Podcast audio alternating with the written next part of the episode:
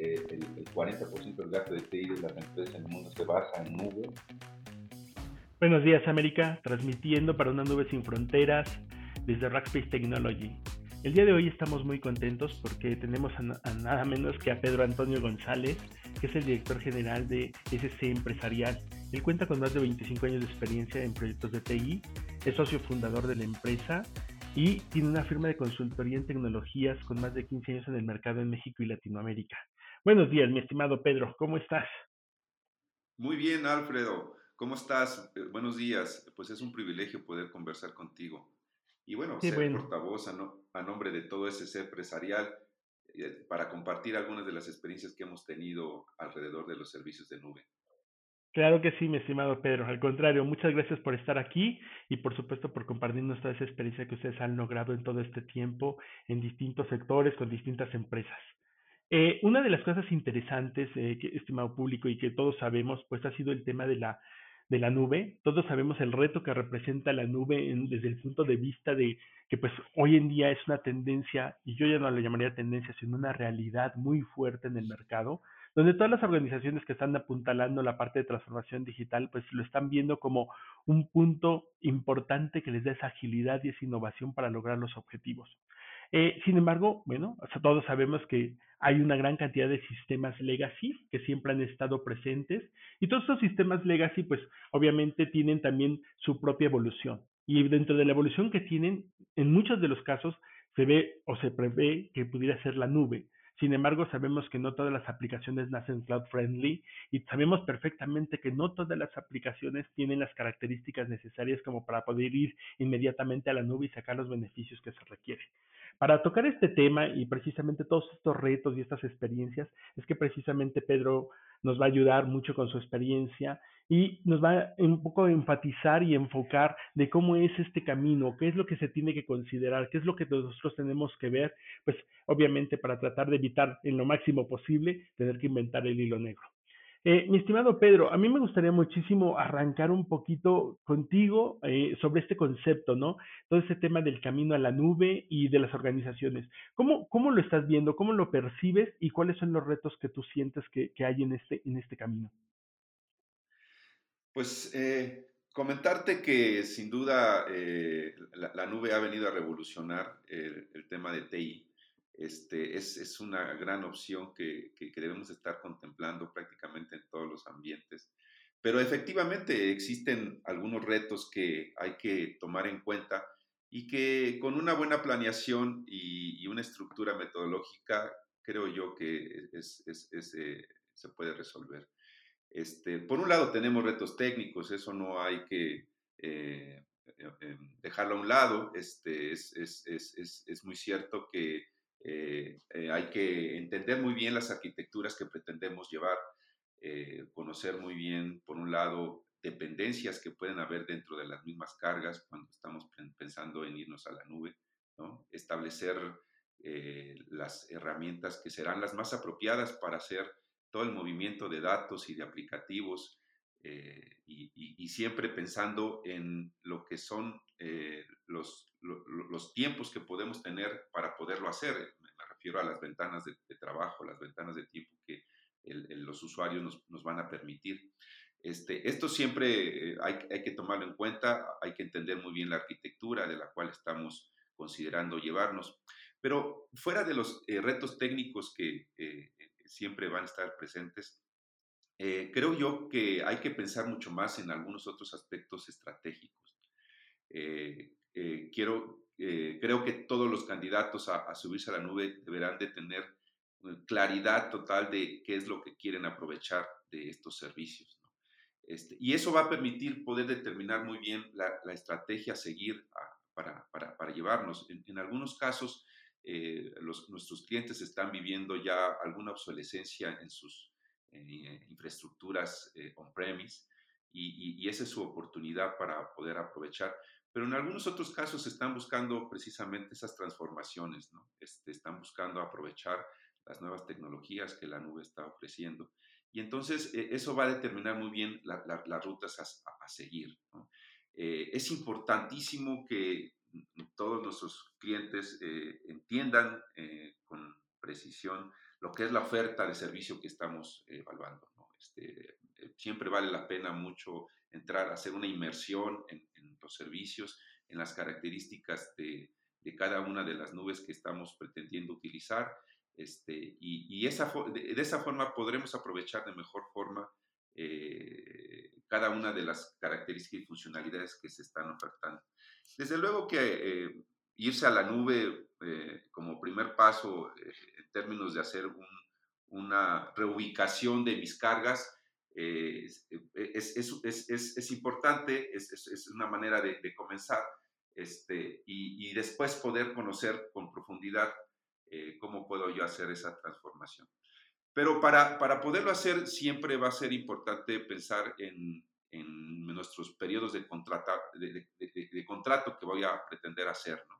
Este, creo que eh, por un lado es la ventaja que nos da la nube, el, no tener el, el, compromiso de hacer una adquisición de una infraestructura por, pues a veces de por vida, ¿no? hasta que ya deje de funcionar.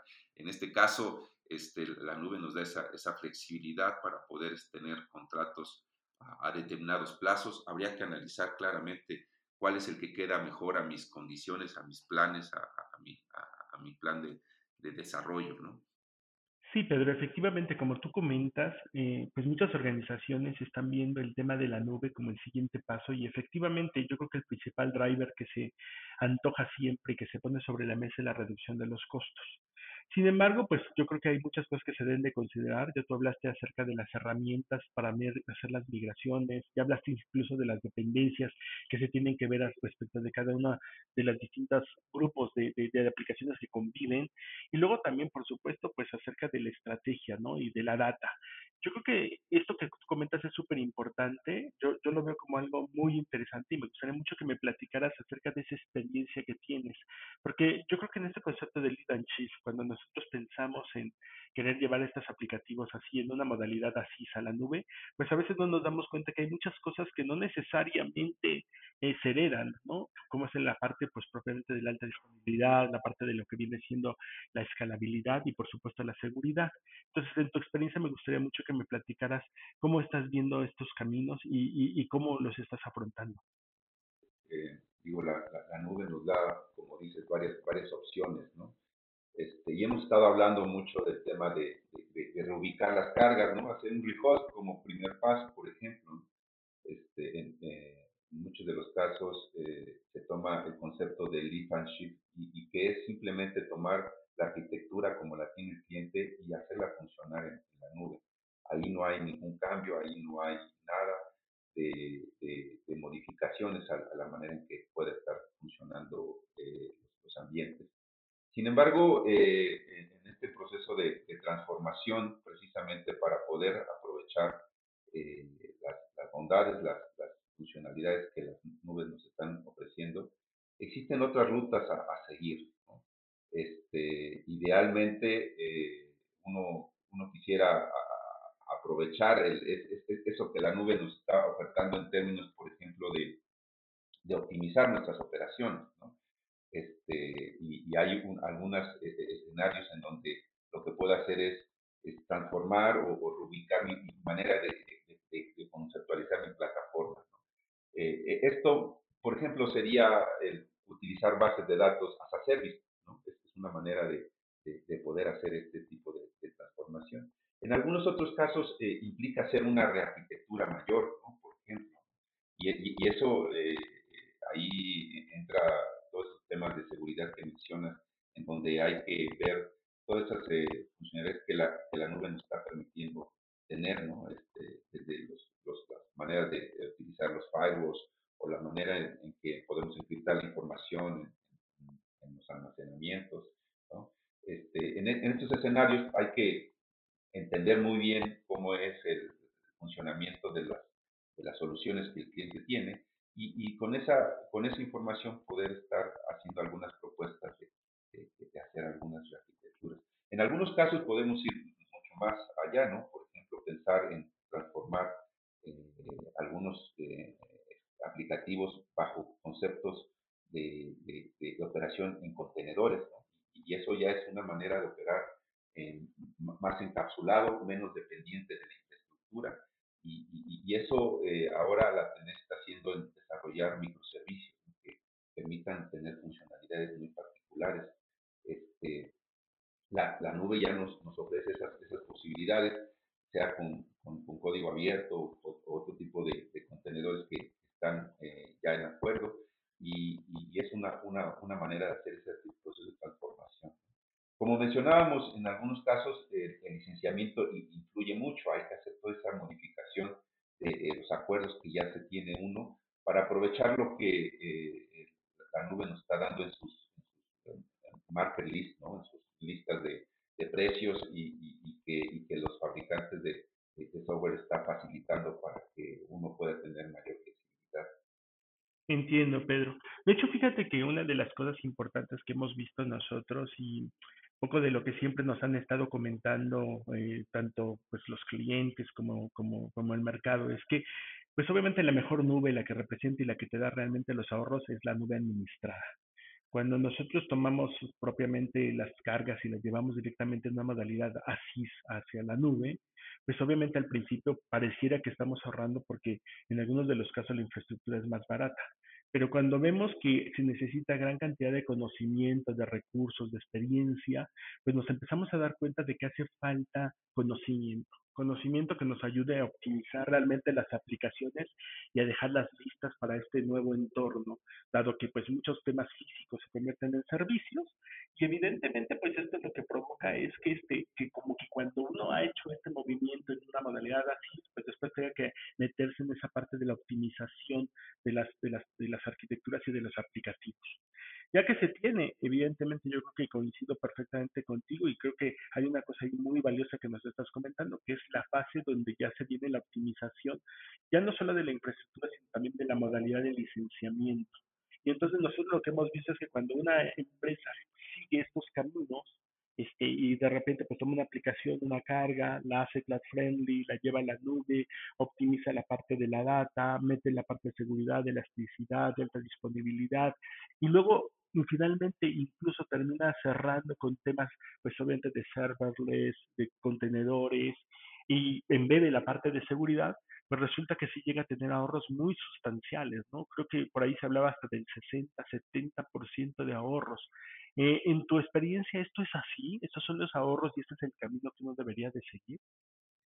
Este, es, es, digo, tienes toda la razón, este, eh, siempre hay que ver eh, precisamente toda esa planeación al ciclo total de vida que vamos a tener en, la nube. Tal vez para algunos de nuestros radioescuchos pensar en la nube pues implica un costo de, entrada de, tanto de migración como de entendimiento y, eso es muy cierto, ¿no? este, se deberá de contemplar. Este, tenemos un piquito muy al, arranque de los servicios, este, a veces hasta incluso por el diseño de las arquitecturas que tenemos, por el movimiento de los datos que, hay, hay que entender a la nube en ese aspecto que traemos algunos costos que tienen que ver con ese movimiento y, muchas veces no en, cuando estamos en on-premise no lo razonamos, este, y eso nos obliga a hacer algunos cambios en la manera que tenemos nuestra operación.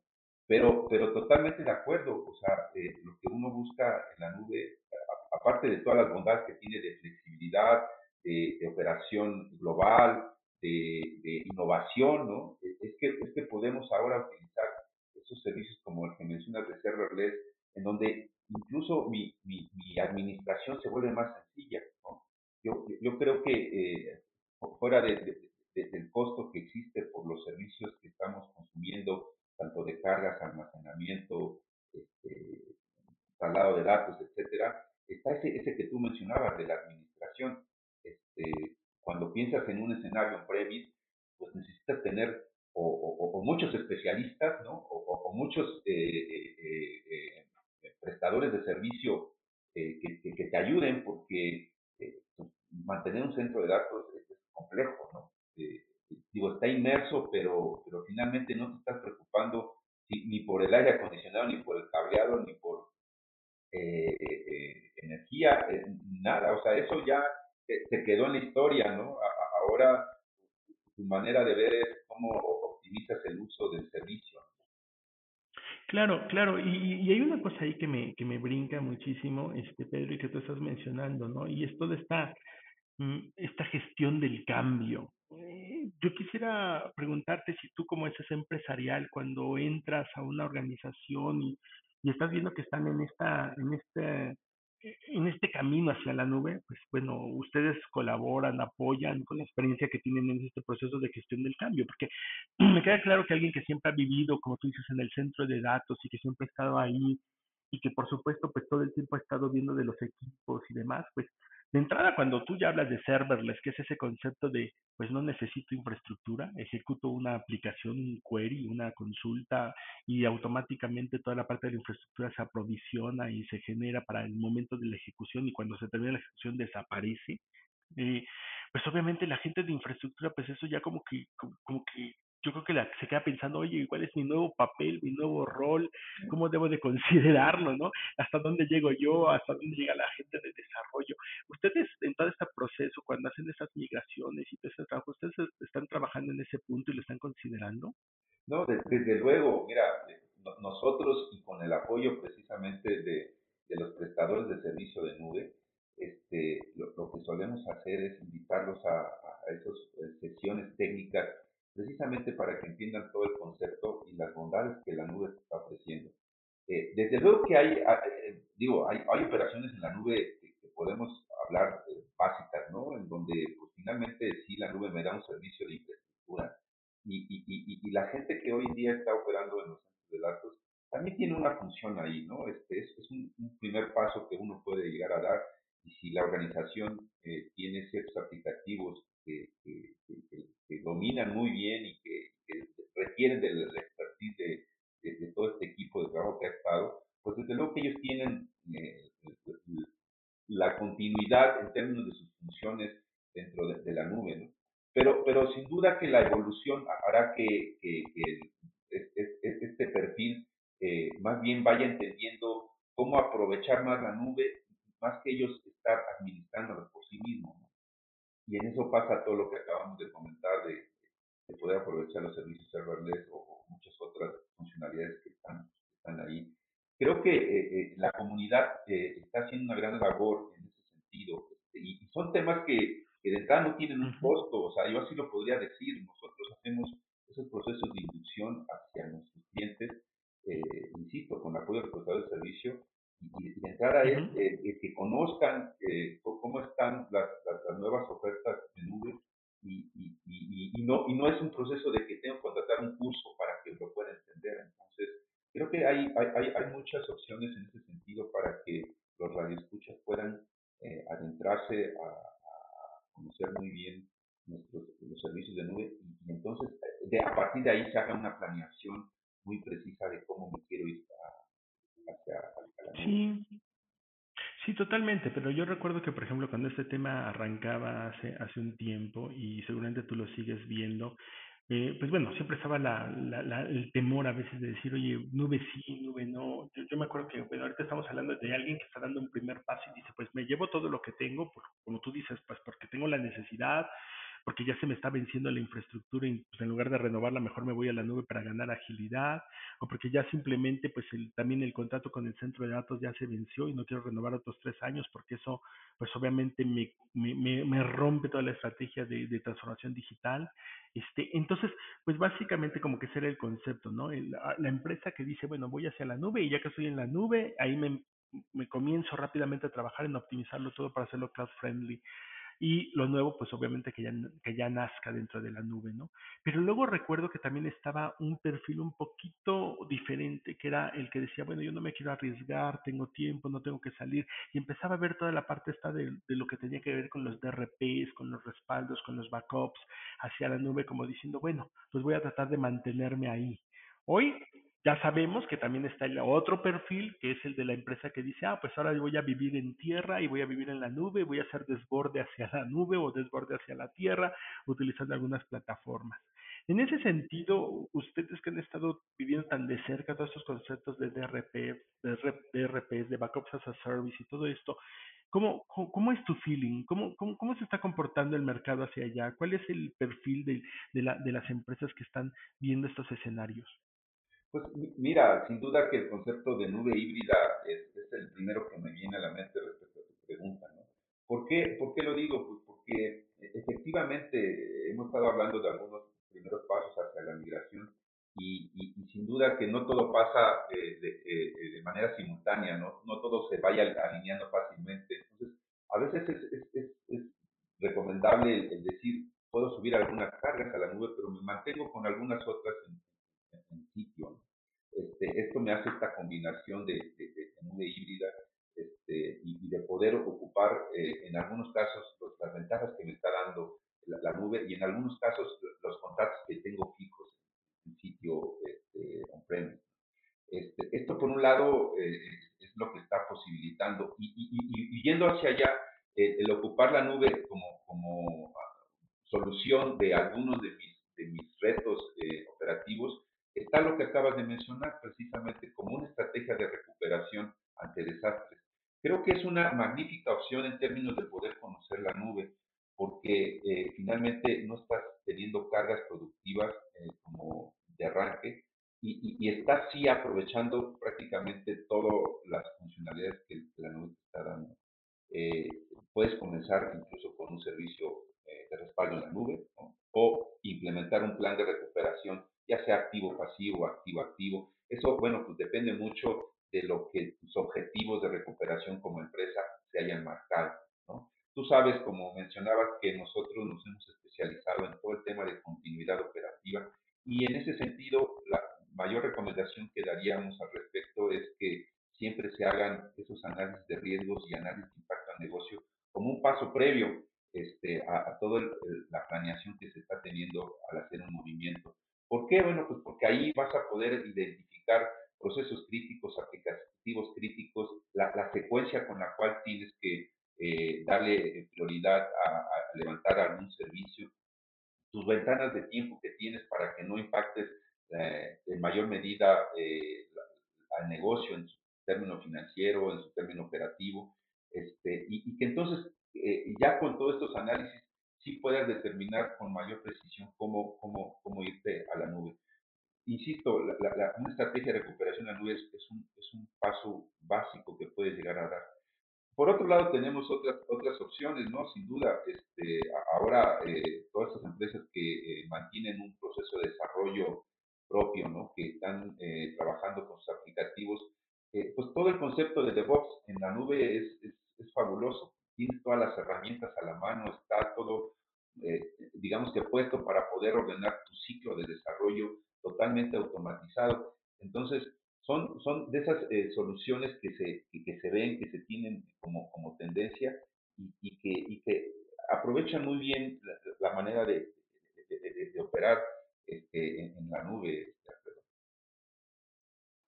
Sí, y, es cierto todo ese tema que, que, de repente muchas empresas han arrancado con el DRP en la nube y luego al final han terminado con el productivo en la nube y, el DRP en on-prem. También, digo, sí, los hemos vivido de esa manera. Este, fíjate que, como mencionas, hay, hay de todo. Hoy las últimas tendencias en, en, el sector financiero, si hablamos de empresas fintech, por ejemplo, han nacido totalmente en la nube, ¿no? Este, esas eh, de manera natural crearon todas sus soluciones eh, puestas en la nube. Pero cuando piensan en, temas de, soluciones de respaldo, a veces también piensan en ver cómo tener el dato en, casa, ¿no? Entonces ahí ya pasa lo que mencionas, este, nací en la nube, pero tengo una estrategia de recuperación en sitio. Este, pues también es válido, este, hay algunos eh, sectores que por ciertas normatividades también lo están haciendo. El, mismo sector público, por ejemplo, tiene a veces ese temor de, qué pasa con mis datos en, la nube y en muchos casos por protección están los que ya decidieron eh, poder explorar la, nube, están teniendo esos escenarios de, recuperación y de protección de datos este, en los centros de datos que, mantienen o que tienen propios. Este, vaya, la, la, combinación en ese sentido se da de todo tipo. Fíjate que ahí, Pedro, eh, eh, evidentemente lo primero que me salta a la mente pues son algunos temas de regulación, ¿no? Regulatorios, donde lo que se ha estado viendo, y tuvimos una experiencia en México, precisamente con el sector financiero, eso nos lleva mucho al tema de la nube privada corriendo dentro de la nube pública, ¿no? Es mm. básicamente ya una realidad y ya hay muchos escenarios donde tenemos, por ejemplo, VMware corriendo con algunos de los hyperscalers. Y básicamente esto lo que provoca es que se tenga ese concepto de nube privada dentro de la pública, independientemente de la híbrida que ya está. En ese sentido, ¿cuál, cuál ha sido la experiencia de ustedes? Pues mira, el, sector financiero, la verdad es que se está viendo muy bien al tema de la, de la nube. ¿no? Este, incluso los grandes bancos que antes no contemplaban la nube como una opción, este, tienen grandes iniciativas para poder aprovechar eh, precisamente algunos de sus retos que traen. Este, ahorita comentábamos de las combinaciones que hay en términos de estrategia de recuperación, pero a veces incluso ocupan la nube para ambientes eh, de desarrollo, calidad y finalmente operan en, sitio, ¿no?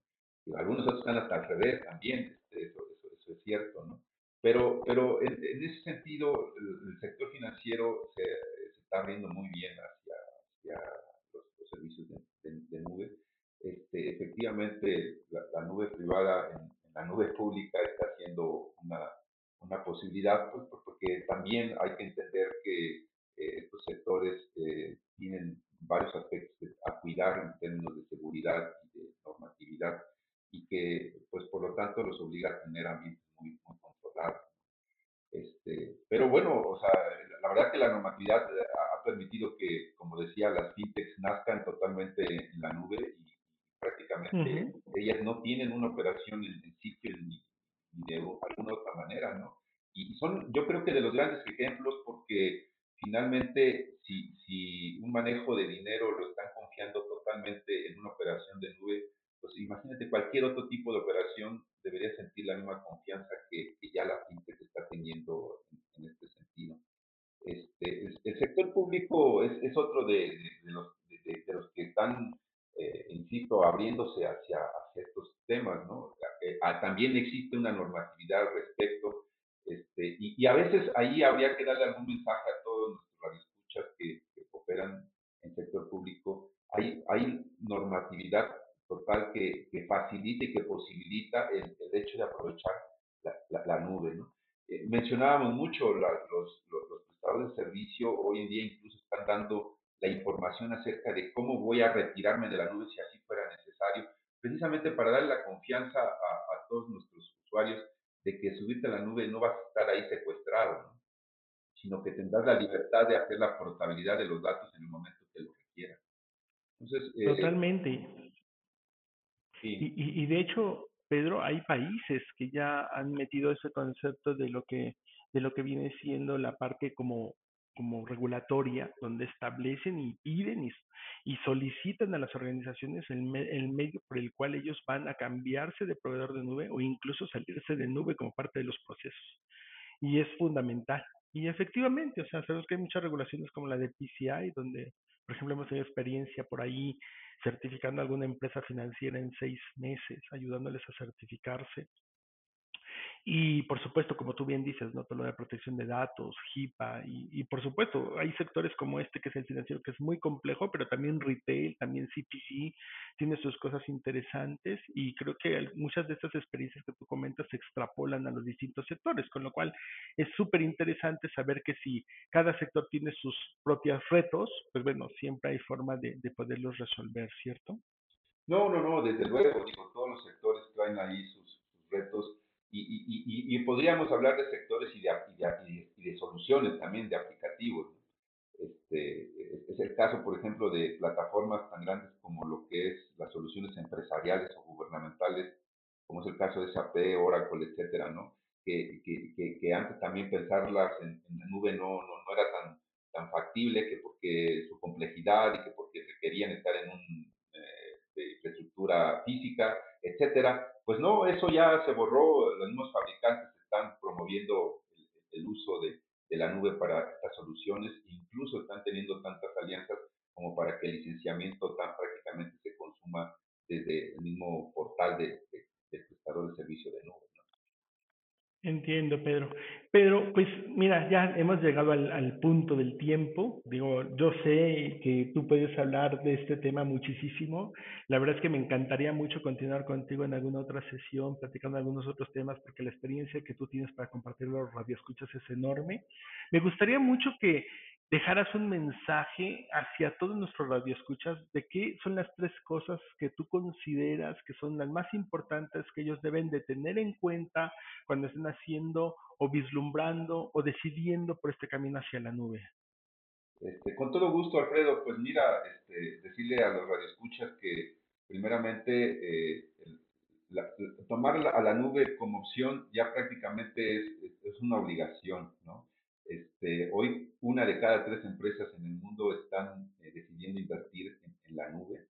Eh, el, el, 40% del gasto de TI de las empresas en el mundo se basa en nube y que, y que pues prácticamente la mitad de toda la infraestructura de TI ya se encuentra basada en la nube. Entonces, eh, es, es, es, invitar a nuestros radioescuchas a que, a que profundicen en el conocimiento de, de los servicios y, y, tomen una decisión para, para para explorar el, uso de ella.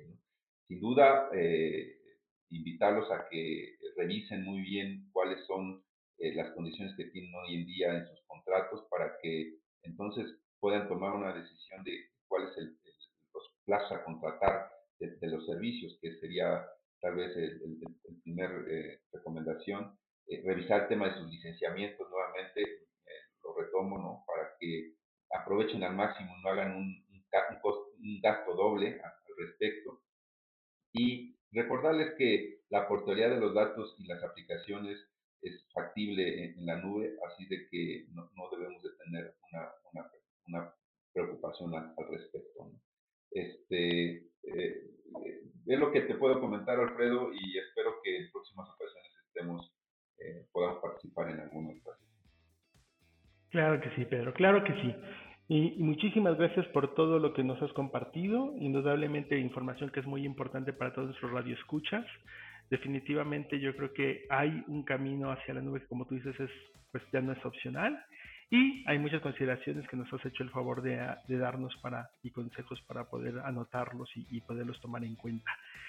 Muchas gracias Latinoamérica por escucharnos. Los invitamos a que nos sigan escuchando y escriban a descubra.rackspace.com y por supuesto a pedro.gonzález.scempresarial.com.mx en caso de que tengan alguna duda o requieran algún detalle o más información de alguno de los puntos que se trataron. Buenos días, buenas tardes, encantados y nos vemos en la próxima.